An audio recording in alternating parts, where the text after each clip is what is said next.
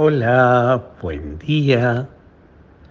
Hoy leemos Marcos 1, 29, 39.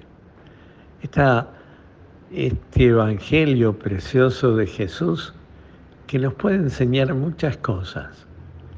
Es simplemente una página de su agenda.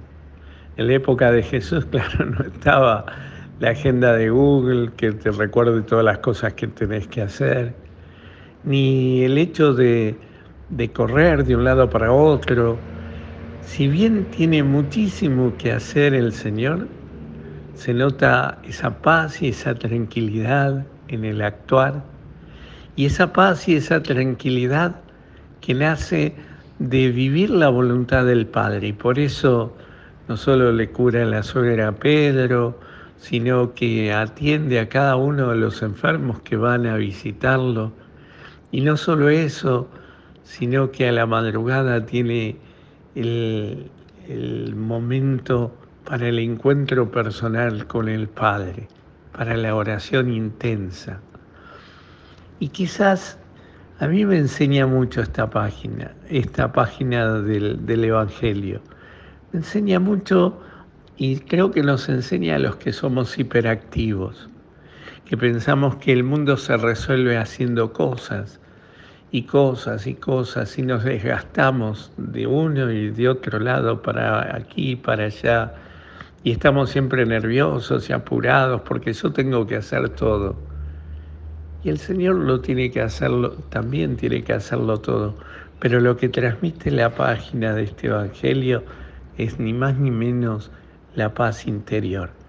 Esa paz interior que brota de que lo que hago no es fruto para que me aplaudan ni porque eh, necesito hacerlo para porque lo tengo que hacer o por cumplimiento o por lo que sea.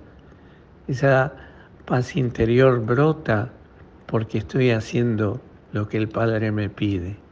Y en ese diálogo con el Padre es donde encuentro la alegría y la paz. Y aunque tengo muchas cosas que hacer, aunque tengo muchas cosas que hacer, dirá el Señor, sin embargo, no deja de sostener esa paz, porque tiene la certeza de vivir la voluntad del Padre. Es el Hijo del Padre que viene a cumplir esa voluntad del Padre. Y esto es lo que más le importa. Todo, todo, toda la vida de Jesús estuvo atravesada justamente por esa voluntad del Padre.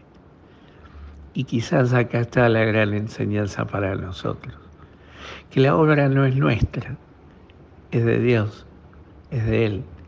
Esto que lo decimos teóricamente y lo repetimos en todas las reuniones, sin embargo, esto es de Dios, sin embargo, vivimos luchando y peleándonos para que no solo sea de Él, sino sea nuestra, y que Dios colabore en algo, nos ayude, nos dé una mano y sobre todo cuando nos vemos medio ahogados o atosigados de tanta cosa.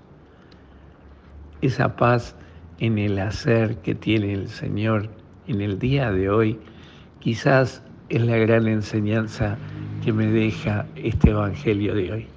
Quizás a cada uno de nosotros, yo ahora estoy de vacaciones y aprovecho a recuperar esa paz, pero lo bueno sería que esa paz la siga sosteniendo durante todo el año, que no me deje desbordar, que la gracia y el encuentro con el Padre, buscando su voluntad, me ayude siempre a, vivir la alegría de, de ser cristiano.